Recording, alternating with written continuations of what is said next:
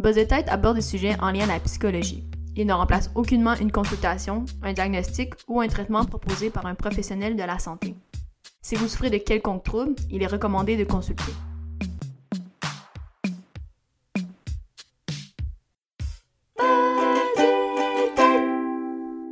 Salut tout le monde, j'espère que ça va bien. Alors euh, aujourd'hui, j'ai le plaisir d'être avec Alexis Goujon. Salut à toi. Salut, ça va bien? Ben oui, oui, oui, toi? Oui, ça va bien. Yes. Alors, euh, Alexis Goujon, qui est physiothérapeute et qui a aussi le podcast Parle-moi euh, de santé. C'est là d'ailleurs que je t'ai euh, rencontré virtuellement. donc, justement, peux-tu nous parler un peu plus de, de ce podcast-là? D'où est venue cette idée-là? En fait, ça a commencé. ben, j'ai commencé à pratiquer en 2018, puis là, après ça, rapidement, j'ai réalisé que, mettons, il y avait beaucoup d'aspects de la pratique de la physio que je m'attendais pas que ça faisait partie, mettons, de la profession. Surtout l'aspect de, tu sais, plus gérer l'être humain derrière la blessure, derrière sa douleur. Euh, je trouvais pas qu'on était tant outillé ou qu'on avait assez appris comment gérer ça. Fait que rapidement, je me suis questionné sur beaucoup de choses par rapport à ma pratique, mais aussi juste beaucoup de choses en général par rapport à la santé. Euh, puis j'ai toujours été quelqu'un qui faisait pas mal beaucoup de choses en même temps dans la vie. Fait qu'après six mois de pratique, j'ai décidé de, de, penser à quelque chose que je pouvais faire de plus ou en lien avec la physio ou en lien avec la santé. Fait que j'ai eu l'idée du podcast, euh, fait que ça c'était au printemps 2019. Fait que j'ai travaillé quand même un an sur le projet pour m'assurer de sortir quelque chose de mettons, euh, qualité et plus concret, réfléchi avec un concept et tout ça. Puis ça a donné que ça a été sorti euh, finalement euh, en septembre 2020. Fait que, comme on, comme on parlait tantôt, la majorité des gens me disent Ah, t'as pensé à ça pendant la pandémie? Non, ça faisait un an avant. Là. C'était supposé sortir pendant la pandémie. Finalement, ça, ça, ça pas fonctionné. Ben, j'avais juste comme retardé le projet parce que l'enregistrement, moi j'enregistre en, en personne. Fait que c'était pas mal impossible pendant la pandémie. Fait que l'idée est partie de là, puis après ça, j'ai appelé ça par le mois de santé parce que je voulais pas m'arrêter juste à la physio. Euh, je trouve que les, la majorité des domaines en santé ont des, des connexions entre elles, puis juste en général, tous les professionnels de la santé bénéficient de connaître un peu euh, de ce que les autres font. Fait que c'est pour ça que je voulais pas m'arrêter à juste la physio puis pouvoir recevoir des psychologues, des ergothérapeutes, des kinésiologues, des médecins, euh, des gens, bref, de, de tous les domaines. Mhm. mais si j'ai dit, si je me souviens bien, il me semble que tu as reçu euh, au moins un psychologue puis vous avez parlé de la motivation.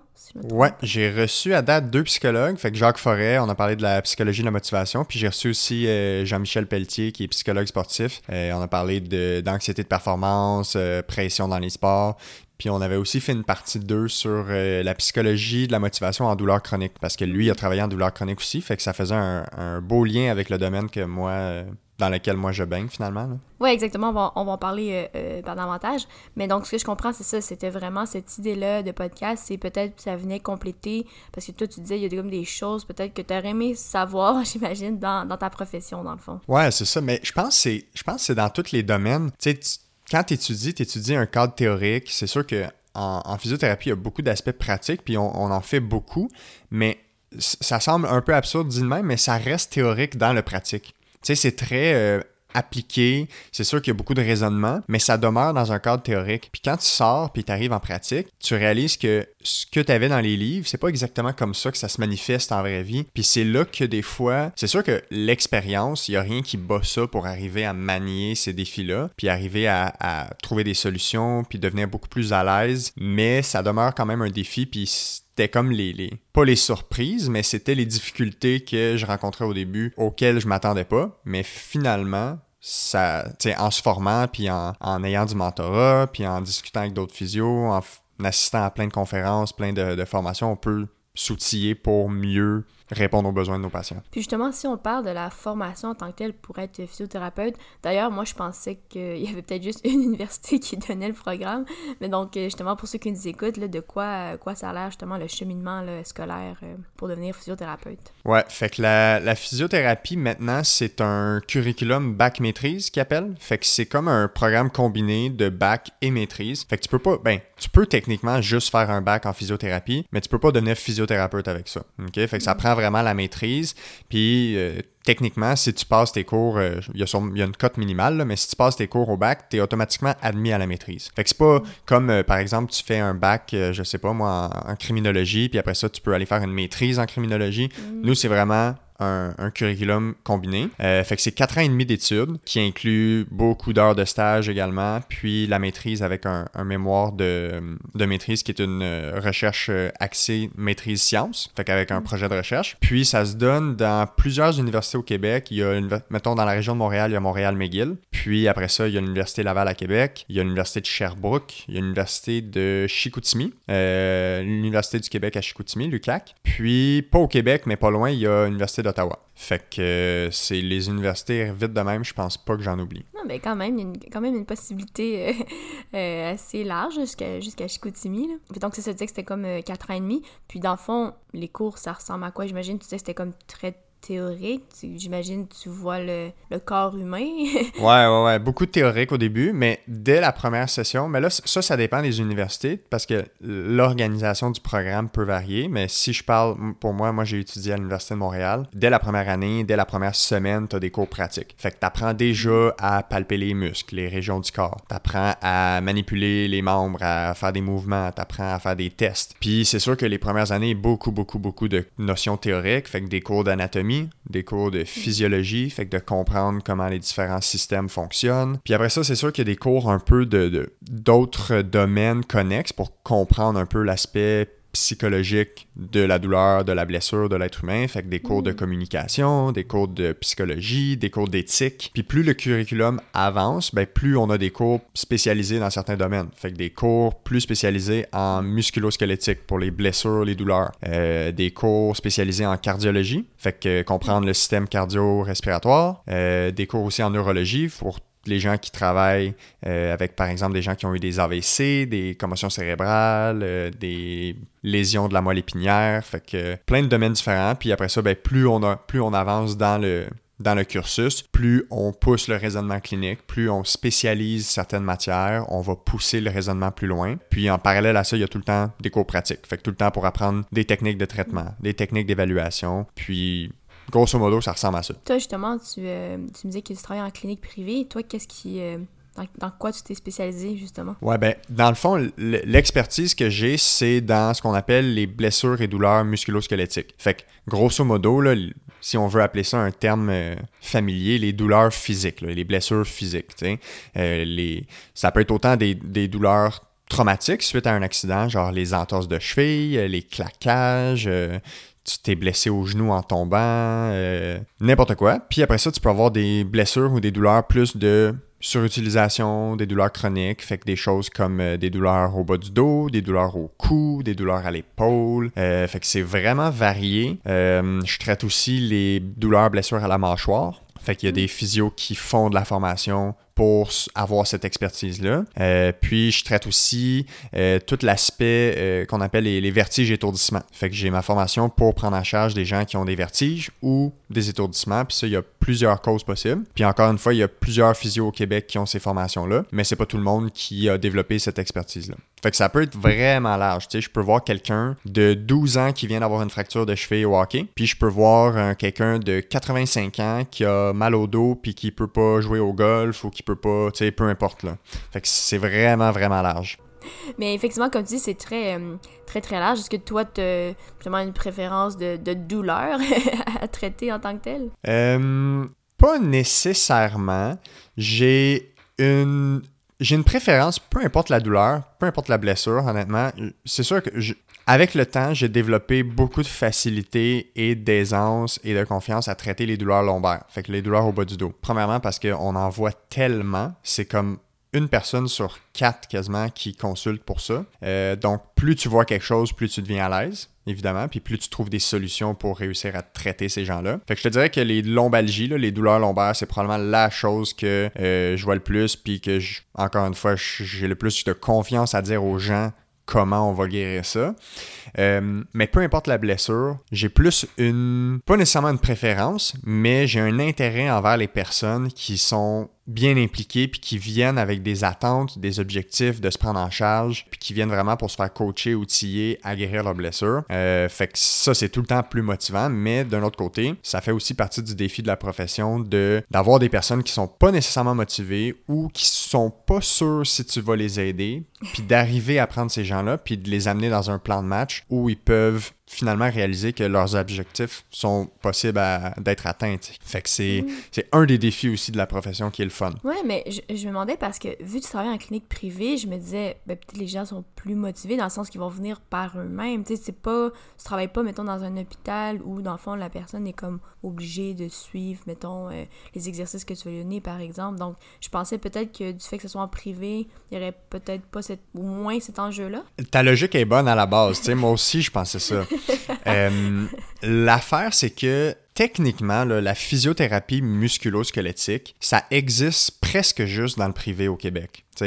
La seule façon d'avoir accès à des soins de physiothérapie musculo-squelettique dans le public, c'est par exemple, tu as été opéré à un hôpital, puis là, tu vas avoir un suivi de quelques semaines à cet hôpital-là en physio.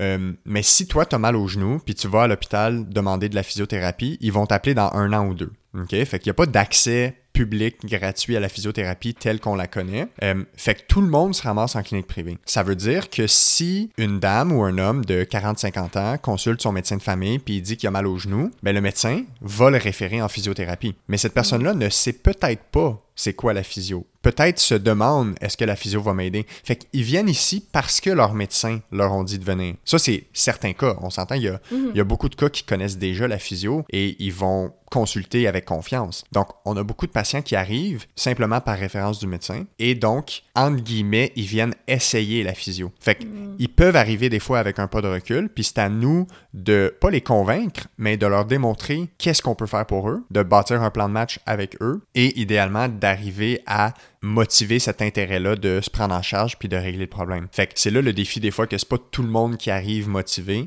mais ça devrait être tous les physios qui tentent de motiver au plus possible et mettons d'optimiser cette, euh, cette motivation-là chez les gens. Puis, euh, tu sais, là, tu parles, puis ça me fait... Je fais beaucoup de, comparaisons, je veux dire, avec euh, la psychologie, c'est un peu ça, parce que nous aussi, des fois, il y a plusieurs gens qui sont référés par le médecin, qui viennent, mais pas nécessairement avec beaucoup de motivation. Euh, mais je me dis, si on y va dans, là-dedans pour les, les comparatifs, là, les, auditeurs sont habitués, ils connaissent les prix, mettons, de euh, quelqu'un qui veut consulter en psychologie et ils savent combien de temps ça, ça dure euh, une séance, par exemple, pour ceux qui auraient écouté l'épisode à ce sujet-là. Mais donc, si on y va par rapport à la physiothérapie, là, on parle, mettons, en termes de prix, en termes d'heures.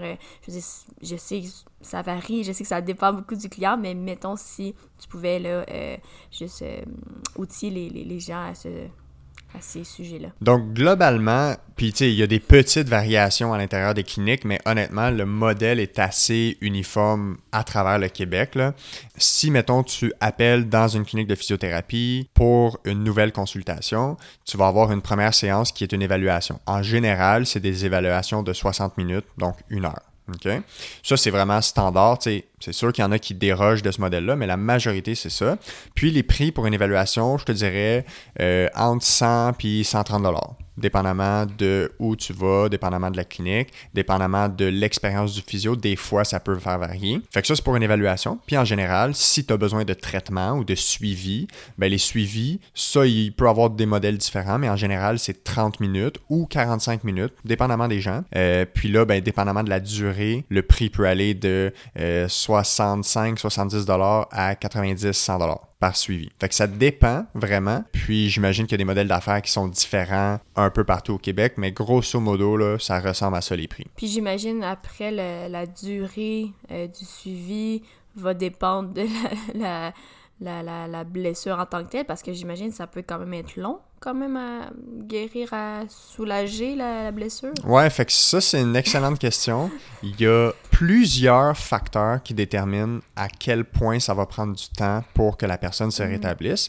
Et contrairement à ce que la majorité du temps de ce que la majorité des gens pensent, c'est pas c'est pas nécessairement la blessure qui dicte le plus combien de temps ça va prendre. Fait que je m'explique. Un des éléments qui détermine combien de temps ça va prendre, c'est le type de blessure et la sévérité de la blessure. Exemple, une commotion cérébrale, techniquement, en général, ça prend plus de temps à guérir ou ça a le potentiel de prendre plus de temps à guérir qu'une entorse de la cheville. Après ça, si on prend une entorse de la cheville, ben, il y a différents types de sévérité d'entorse de la cheville. On appelle ça les grades 1, 2, 3 le 3 étant le plus grave. Fait encore une fois, au niveau théorique, ça prend plus de temps à guérir une entorse de cheville de grade 3, qui est plus sévère, qu'une entorse de cheville légère. Mais ça, c'est tout au niveau théorique. Maintenant, on sait que la douleur c'est multifactoriel. On en parlera peut-être plus tard. Il y a beaucoup d'éléments qui peuvent influencer ça. Puis ils font de plus en plus d'études pour comprendre c'est quoi réellement les facteurs qui font que les gens prennent plus de temps à récupérer que d'autres. Puis c'est là qu'on entre des choses comme l'optimisme, la crainte, la peur de bouger, l'évitement, euh, l'anxiété, la catastrophisation, la dépression. Puis tout ça, c'est des facteurs que quand on met ensemble avec les blessures, les douleurs, vont plus déterminer combien de temps ça va prendre que la blessure elle-même. Fait qu'un exemple très concret, là, c'est les entorses de cheville. L'optimisme de bien guérir de son entorse de cheville, c'est un meilleur prédicteur de guérison que la sévérité de l'entorse de cheville. Autrement dit, une entorse de cheville sévère chez quelqu'un qui est optimiste de bien guérir va mieux guérir qu'une entorse de cheville légère chez quelqu'un qui s'attend à pas bien guérir. Fait que c'est assez fascinant les éléments qui peuvent déterminer comment les gens évoluent. Puis après ça, les suivis, tu sais, il y en a que je peux voir euh, deux, trois fois. Puis il y en a que ça peut aller pendant un an, des fois, dépendamment de qu'est-ce que c'est comme blessure et Mhm. comme récupération. C'est fou dans le sens qu'il y a beaucoup de, j'allais dire, des éléments psycho là-dedans. Puis j'ai dit même pour toi, et puis c'est un peu ça, je trouve intéressant, même pour euh, les autres invités, souvent, même s'ils sont pas en psychologie, c'est ben, finalement, ils sont en relation d'aide. Donc voilà. oui, toi, tu vas traiter le, le corps, en guillemets, mais comme on dit, la personne qui vient, qui a une anxiété, qui a une douleur, j'imagine qu'elle doit sûrement t'en parler. Tu vu pas, vous êtes ensemble euh, 30-40 minutes euh, à raison de plusieurs semaines. Fait je me demandais, toi, est-ce que, est que tu te sens outillé? Ou ben, je sais que tu m'as parlé de plusieurs formations que tu as faites et tout, mais est-ce que, est que des fois, au contraire, justement, tu vas le référer vers d'autres professionnels? Ou euh, comment tu gères euh, tout ça? Ouais, fait qu'il y a plein de choses là-dedans.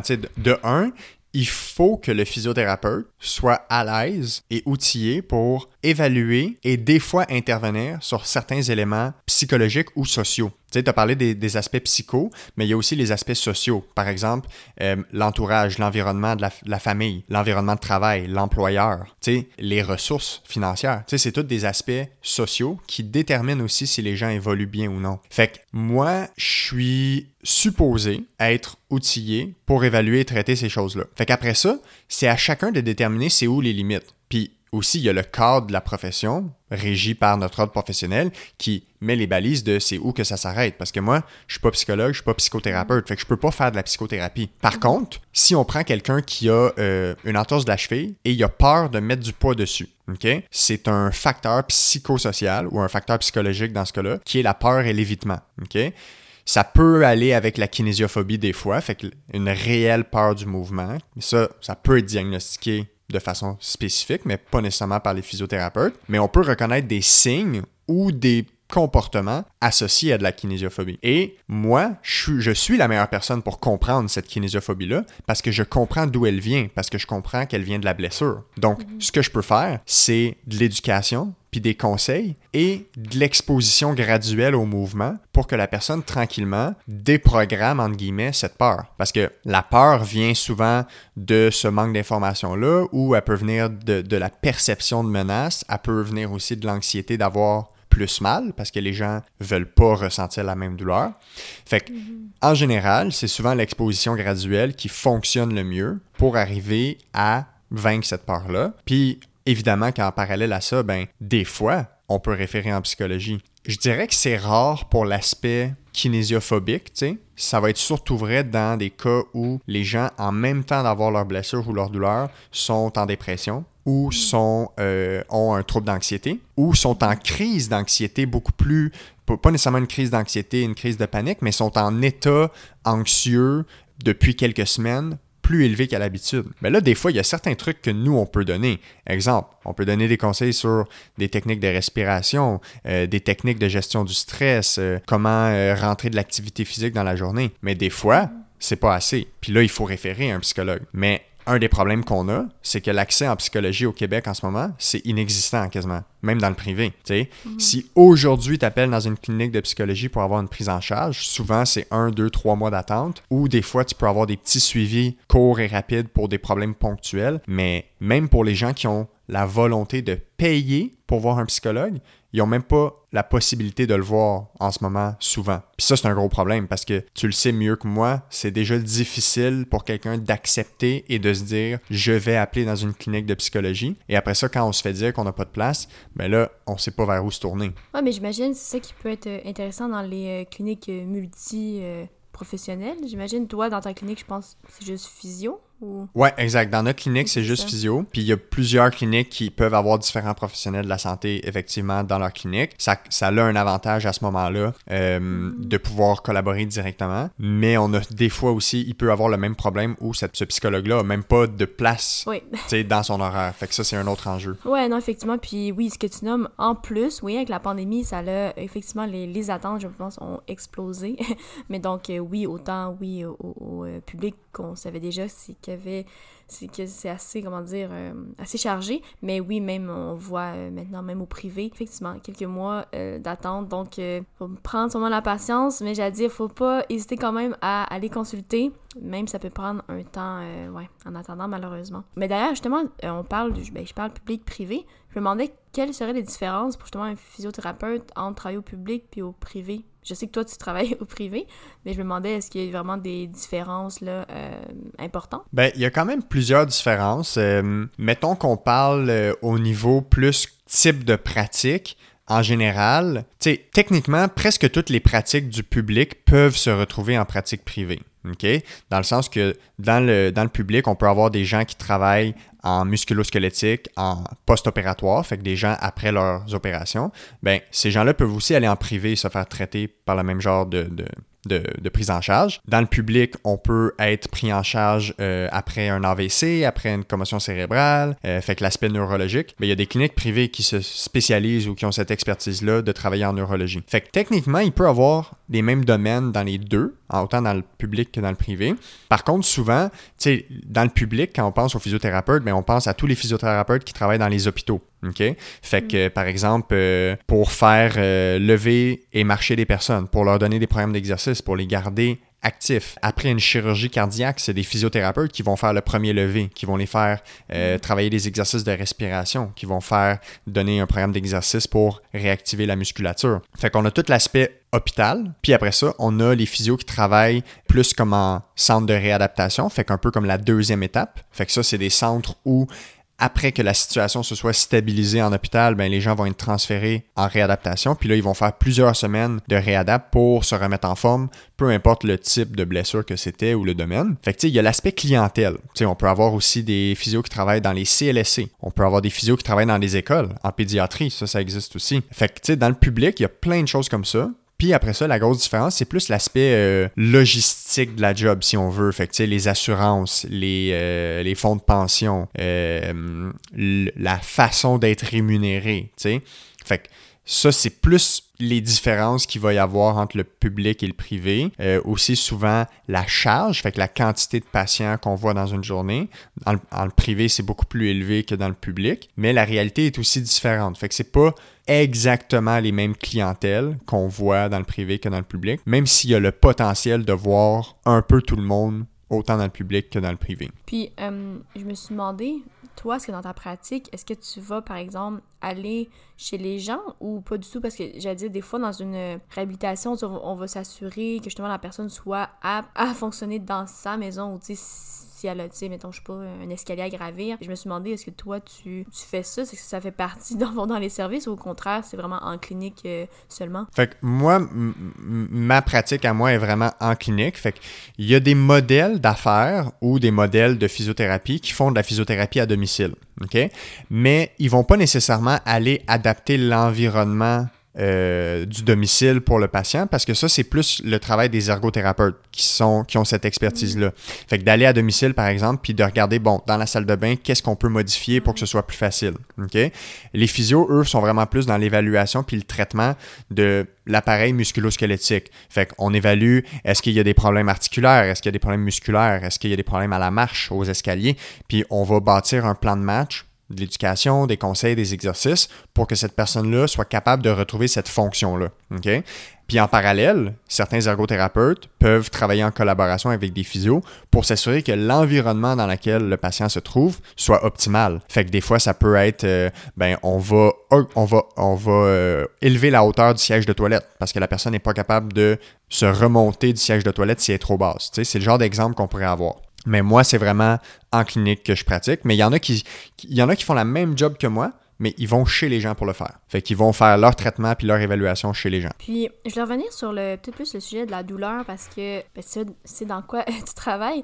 Mais je me suis demandé, je sais pas, est-ce que est-ce que toi, ton propre rapport peut-être à, je sais pas, à la douleur ou à, la souffrance, ben, je sais pas, je sais pas pourquoi j'associe que les, gens que tu vois sont comme en souffrance mais en douleur, mais je me suis demandé, est-ce que, tu sais, je sais pas pourquoi je pense à un livre que j'avais lu, euh, je pense que c'était David Fuenquinos et euh, c'était un homme dans l'histoire qui avait mal au dos, puis son, son mal, puis ça prenait beaucoup de place, puis je me souviens que même en lisant le livre, moi, j'étais comme, mon Dieu, j'ai mal au dos. C'était tellement comme pesant et, et tout. Puis souvent, tu sais, il y a quand même... J'ai l'impression que le seuil, de, de, tolérance, euh, de souffrance, de fois physique, euh, on n'est pas habilité, tu sais, on dirait qu'en général, on va éviter, de, de, de, souffrir, d'avoir de la douleur, on, on, souhaite pas ça.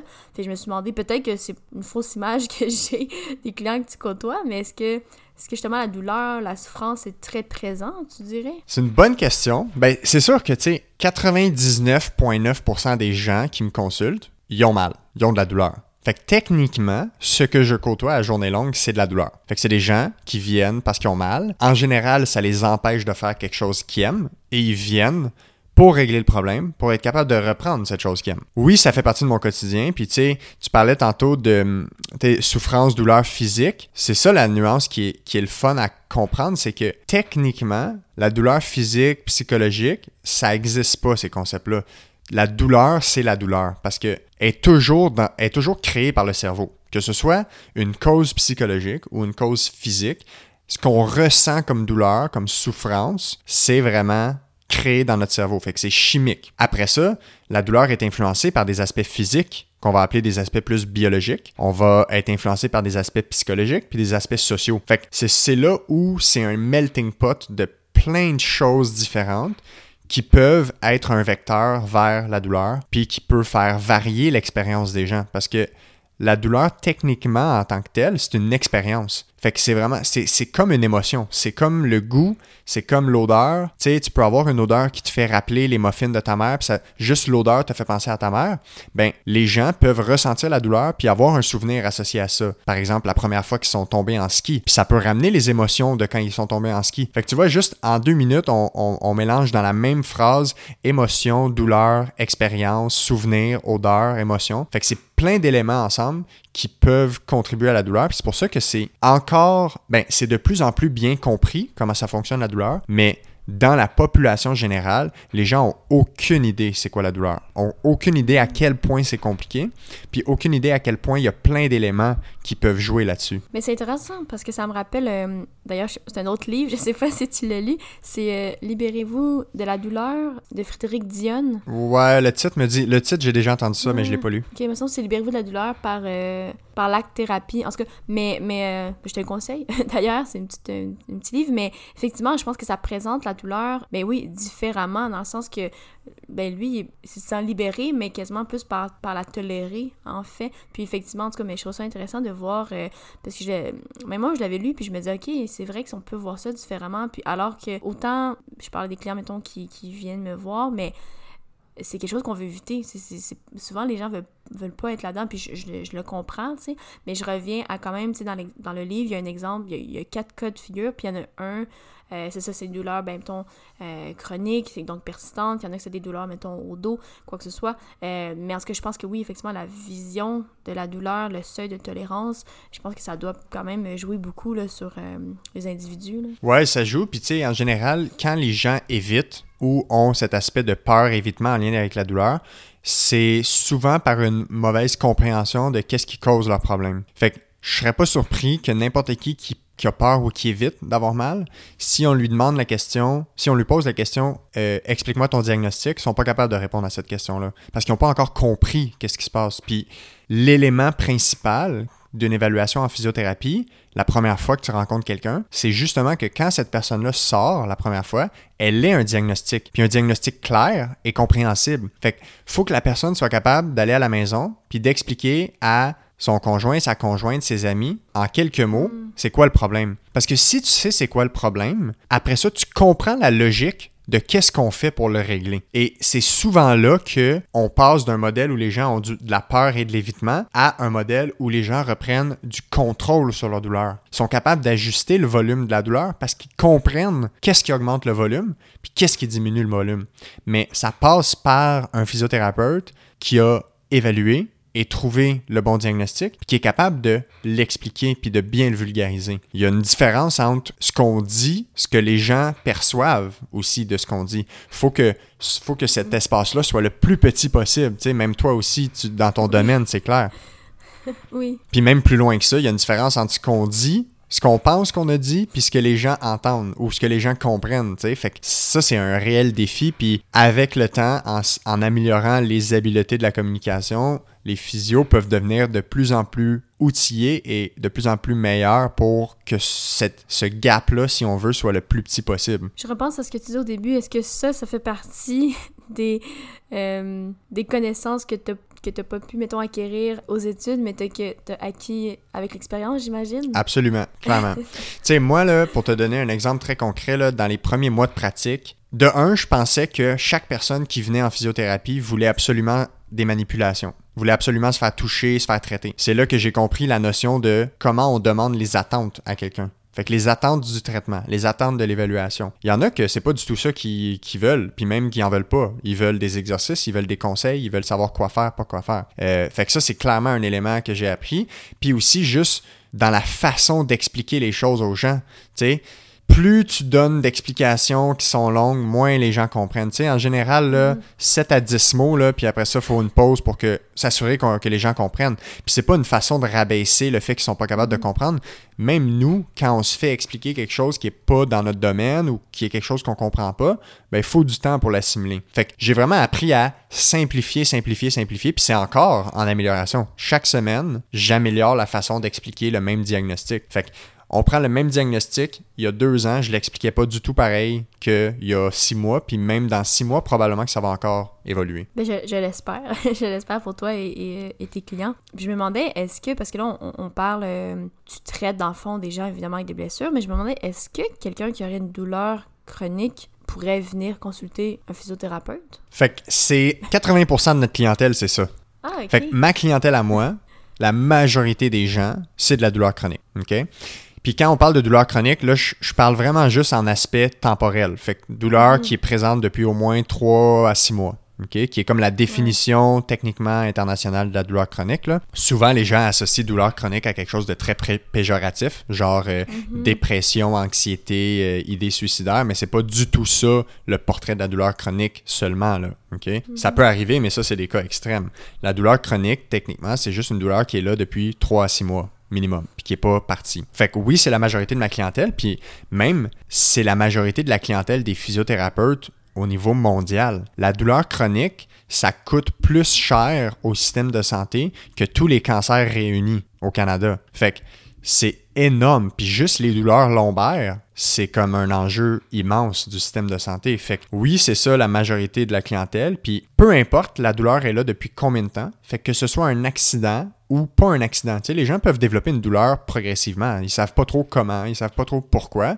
Ben, même ces gens-là, on a un immense potentiel de les aider et autant de régler le problème. Les, la littérature, là, en ce moment, scientifique, est pas capable de dire qu'après un certain temps, les gens peuvent pas guérir ou les gens peuvent pas s'améliorer. Simplement parce que c'est pas juste une question anatomique, structurelle, de tissu. C'est pas juste une affaire de vertèbres, d'os, de ligaments ou de tendons. C'est tout l'aspect qu'on a discuté un peu tantôt, tous les autres éléments qui peuvent jouer ou qui peuvent avoir une influence sur la douleur. Et donc, si on intervient sur chacun de ces vecteurs-là, ben, tranquillement, on est capable de régler le problème. Fait que je te dirais oui à ta question beaucoup, puis c'est même la majorité des gens. Là. Puis est-ce que tu as toi-même euh, eu des douleurs chroniques? Est-ce que toi-même, tu as déjà consulté un physiothérapeute? Fait que j'ai déjà eu des blessures, euh, pas mal toujours associées au sport. Fait que euh, j'ai, tu sais, moi je joue au volleyball, fait que j'ai déjà eu des problèmes à l'épaule au volleyball. Euh, mais tu sais, j'ai jamais eu de douleurs ou de blessures qui m'empêchent de fonctionner dans mon quotidien. Ça a toujours été des choses qui, temporairement, limitent ma pratique du sport. Fait que je peux pas dire que je comprends c'est quoi avoir de la douleur chronique qui empêche de vivre ton quotidien parce que je l'ai jamais vécu, tu sais. Mais je suis capable de sympathiser puis d'avoir de l'empathie avec les gens qui en ont parce que je vois chaque jour, à longueur de journée, des gens qui me parlent de commencer souffrir puis avoir mal comme ça. Fait que je pourrais jamais dire je comprends c'est quoi, qu'est-ce que t'as, à moins qu'un jour je le vive, tu sais. Mais je suis capable d'avoir de l'empathie parce que je comprends le mécanisme de la douleur, le mécanisme de la pathologie. Puis à force de cumuler des expériences, à voir des gens, à traiter des gens, ben on voit à quel point ça peut être un enfer certain pour, pour certains de, de, vivre avec ça. Oui, tout à fait. Ben, c'est très bien l'empathie. C'est la qualité euh, première, je dirais, d'un psychologue et euh, tant mieux aussi pour euh, les physiothérapeutes. Je te dirais, c'est la qualité première de n'importe qui qui travaille en relation d'aide. Oui. C'est mhm. si tu n'as pas d'empathie, tu ne peux pas bâtir une relation thérapeutique qui est solide. Et pas de relation thérapeutique solide pas de bonne évolution prise en charge, même en blessure euh, avec les physios. Ouais, ben c'est, ben, j'allais dire en psycho ce qu'on appelle l'alliance thérapeutique. J'imagine, ouais, c'est ça, une certaine, une certaine alliance.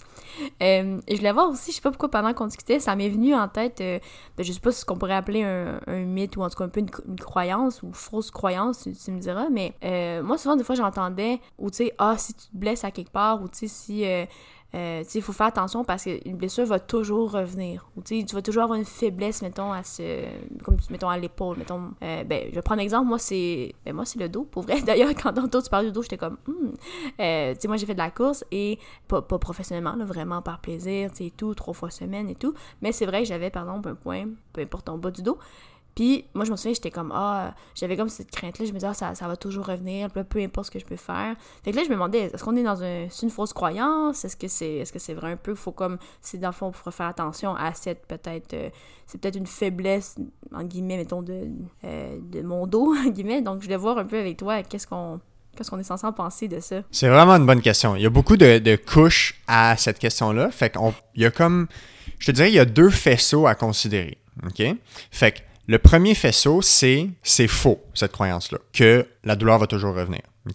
À condition qu'on règle le problème, c'est-à-dire qu'on aille se faire évaluer et traiter en physiothérapie et qu'on l'amène jusqu'au bout pour guérir.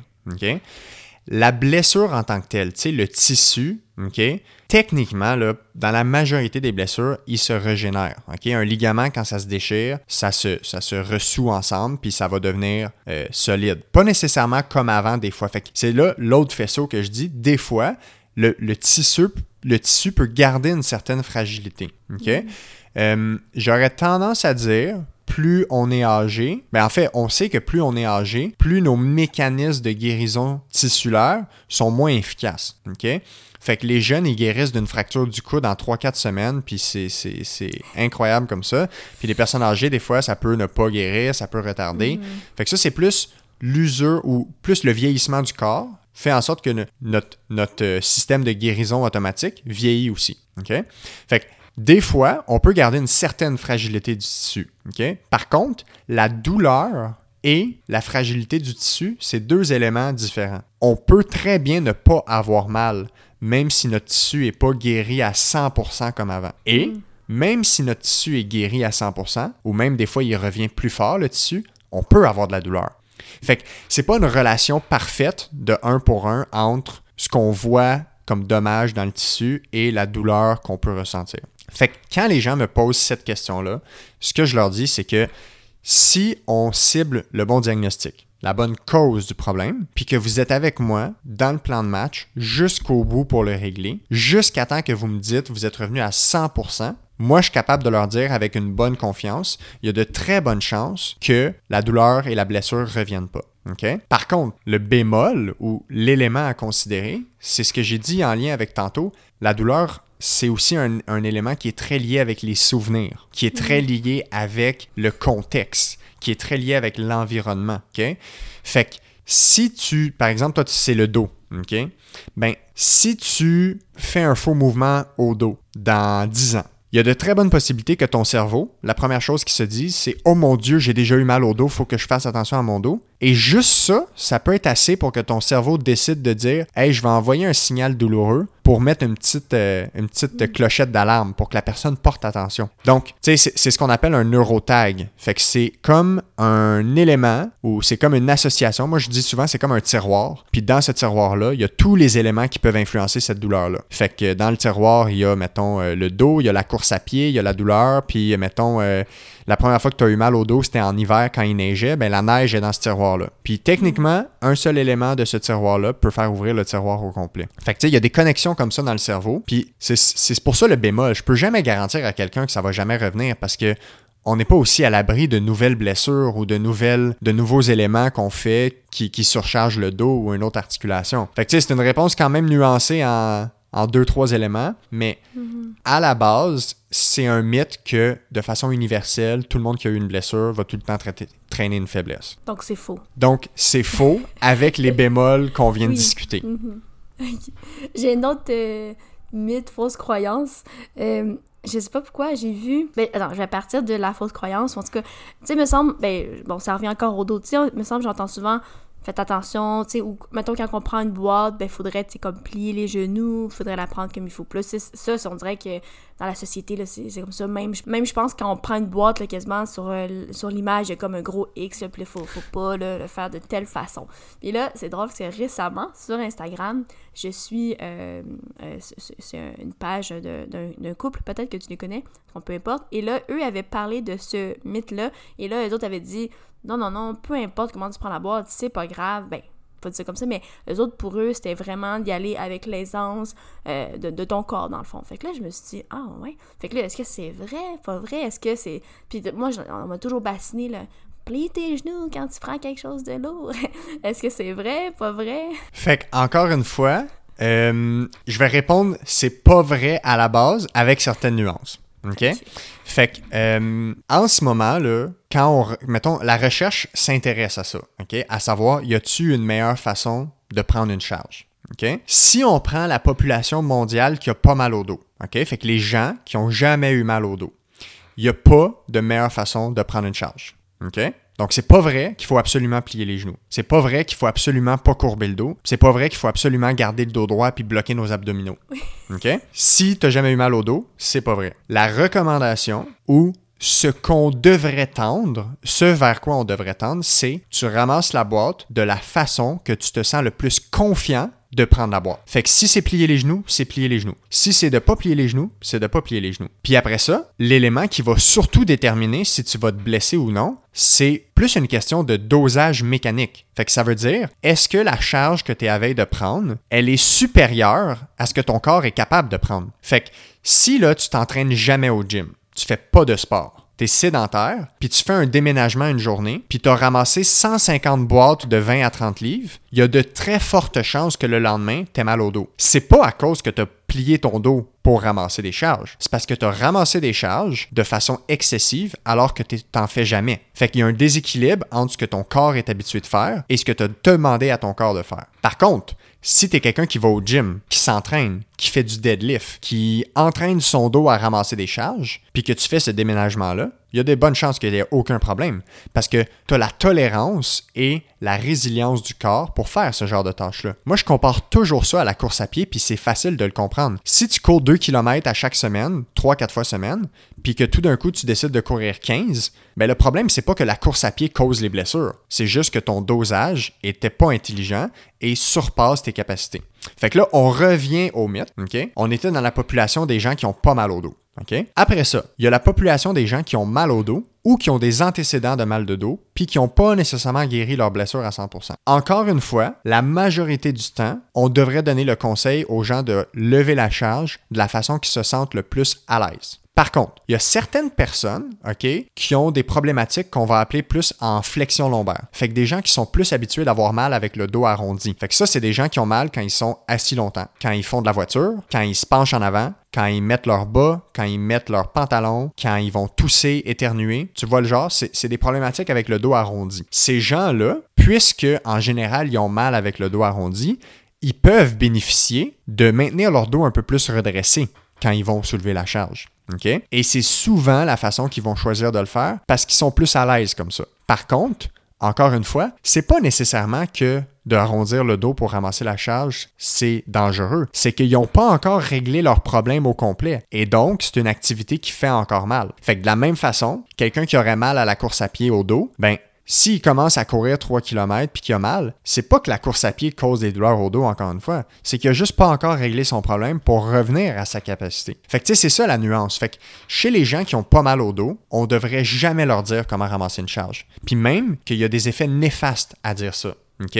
Fait que, puis tu sais, la, la, CNESST, qui est l'organisme qui gère euh, la protection, la santé au travail, fait des grosses affiches avec genre des gros X rouges sur la façon de ramasser une charge.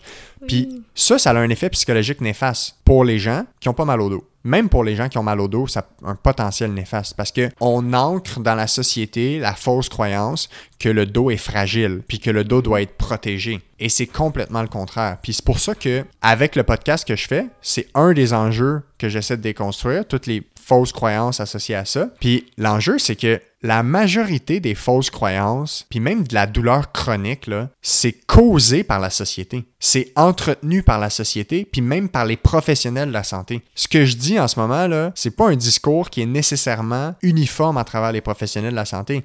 Il y a beaucoup, beaucoup, beaucoup, beaucoup de gens qui disent qu'il faut protéger le dos, que le dos est fragile, qu'il faut faire attention quand tu penches. Puis tout ça, ben ça s'emmagasine dans le cerveau des gens, puis les gens développent cette phobie-là, ils développent cette peur-là, puis au fur et à mesure que les gens croient ça, ça renforce leur croyance et ça rend très difficile le travail des professionnels de la santé qui veulent déconstruire ces croyances-là. Ce que j'entends, c'est que dans le fond, même dans ta profession, c'est pas un discours unanime, même ce que tu viens de nous livrer là. Exact. Parce que, veux, veux pas, la recherche évolue et met à jour des choses. Puis on sait des choses maintenant depuis 5-10 ans qu'on savait pas il y a 15-20 ans. Puis il y a des gens, autant des physios que des médecins, que des psychologues, qui se tiennent pas autant à jour que d'autres sur la littérature, puis la recherche, puis la science. Fait qu'il y a des gens qui peuvent encore avoir la même pratique qu'en 1990, puis que ce soit un médecin, un physio, un psychologue, un nutritionniste, c'est problématique. Fait que c'est ça vers quoi il faut tendre, c'est vers ce qu'on sait qui fonctionne en ce moment. Puis c'est pour ça aussi, avec le podcast, ça rejoint plus de gens, puis ça crée une, communauté où les gens peuvent discuter, puis se challenger, puis réfléchir sur leurs pratiques. Puis ça, c'est une des plus belles choses qu'on peut avoir dans nos professions, c'est de tout le temps se remettre en question. Donc oui, justement, peut-être euh, en terminant, puis si tu ramènes à, ton podcast, je me demandais quelle, euh, quelle est, mettons, ta communauté, dans le sens, est-ce que tu dirais que c'est justement des professionnels, des jeunes professionnels, ou au contraire, c'est peut-être des gens qui, mettons, qui, qui, te demandent des conseils, ou ce serait quoi le genre, euh, de ta communauté qui te, qui te suit? il y a vraiment les deux, les deux tangentes, euh, puis il y a quasiment 50-50 de chacun. Fait que 50% des professionnels de la santé, physio, médecins, kinésiologues, nutritionnistes, psychologues, tout le monde, ostéopathe, n'importe qui, plein de gens qui suivent, qui euh, écoutent les podcasts pour en apprendre plus, qui sont, peuvent s'outiller avec ça pour améliorer modifier, euh, optimiser leurs pratiques. Euh, ça, moi, ça m'ouvre des discussions avec ces professionnels-là aussi. Puis, tu as l'autre volet que c'est des gens de la population générale qui sont intéressés par la santé, qui sont intéressés à euh, en apprendre plus sur l'aspect scientifique de la santé. Tu sais, j'essaie de faire beaucoup de vulgarisation, mhm. d'expliquer des choses compliquées de façon simple. fait que c'est des gens qui sont curieux, qui sont intéressés par ça, qui veulent en, qui veulent en apprendre plus. puis c'est pour ça aussi que j'ai des épisodes qui touchent de tous les domaines. Tu sais. Il y a un épisode, on parle de la course à pied, après ça, on parle des douleurs lombaires, on parle de la psychologie, on parle des troubles alimentaires, on parle de la, de, la cardiologie, du système cardiaque. Fait que vraiment de tous les domaines. Puis c'est pour ça que ça peut aller rejoindre un peu tout le monde. Puis je le vulgarise pour que autant un neurochirurgien avec quatre post-doctorats soit intéressés, puis mhm. quelqu'un qui a pas d'études collégiales, pas d'études universitaires, qui puisse quand même suivre la discussion, puis qui puisse comprendre, euh, puis qui soit intéressé. Fait que c'est mhm. vraiment ça le but. Cool. Puis justement, pour les gens qui nous écoutent et qui voudraient aller euh, écouter ce podcast-là, où est-ce qu'ils peuvent le retrouver? Fait que le podcast, ça s'appelle Parle-moi de santé. Il est disponible en version audio sur toutes les plateformes de, de, de podcast. Fait que Spotify, Apple Podcasts, euh, Google Podcasts, Podcast Addict, n'importe quoi. Il est disponible aussi en version vidéo sur la chaîne YouTube de Parle-moi de santé. Puis euh, sur les réseaux sociaux, j'ai une page du podcast. Fait que sur Twitter, Facebook, Instagram, ça s'appelle Parle-moi de santé. Puis euh, là-dessus, je fais aussi, c'est sûr, je diffuse les épisodes, des extraits, mais je fais aussi de la vulgarisation scientifique en lien avec les blessures, euh, les douleurs, en général sur plein de choses. Fait que défaire des mythes des fois. Fait que les gens qui veulent suivre une page pour avoir de l'information qui est vraie, qui est basé sur les évidences scientifiques, qui est pas juste dans l'opinion, ben, ils peuvent suivre euh, ces différents réseaux-là puis avoir accès à, ces ressources-là. Excellent. Puis à quelle fréquence? Je me demandais, tu as, euh, dans le fond, tu sors des épisodes? En ce moment, c'est aux trois semaines. Fait que j'ai un nouvel épisode qui sort à chaque trois semaines. Euh, je vais voir si ça continue d'être comme ça. Puis, euh, c'est ça. Grosso modo, pour l'instant, c'est aux trois semaines. Excellent. Ben, écoute, un gros merci. Juste avant de se quitter, je vais quand même faire mes propres plugs. Oui. Donc, euh, pour évidemment, pour euh, Tête, euh, vous pouvez écouter les épisodes sur Apple Podcasts, Google Podcasts, Spotify et Deezer. si c'est pas déjà fait, vous pouvez suivre évidemment sur Instagram. Je suis assez réactive. Je réponds assez rapidement normalement. Donc, Instagram, Buzzer Tête. Il y a aussi la page Facebook. Si jamais vous voulez écrire à buzzertêtepodcast.gmail.com, vous pouvez euh, me rejoindre là-dessus aussi. Écoute, c'est comme ça qu'on va terminer l'épisode. Je te remercie encore une fois. Euh, donc, Alexis euh, Goujon, qui est physiothérapeute en clinique privée, qui a aussi le podcast Parle-moi de santé. Donc, un gros merci d'être ben, venu ce matin en virtuel pour discuter, échanger avec moi. Merci à toi. Salut. Yes, à la semaine prochaine. Là. Bye. Bye.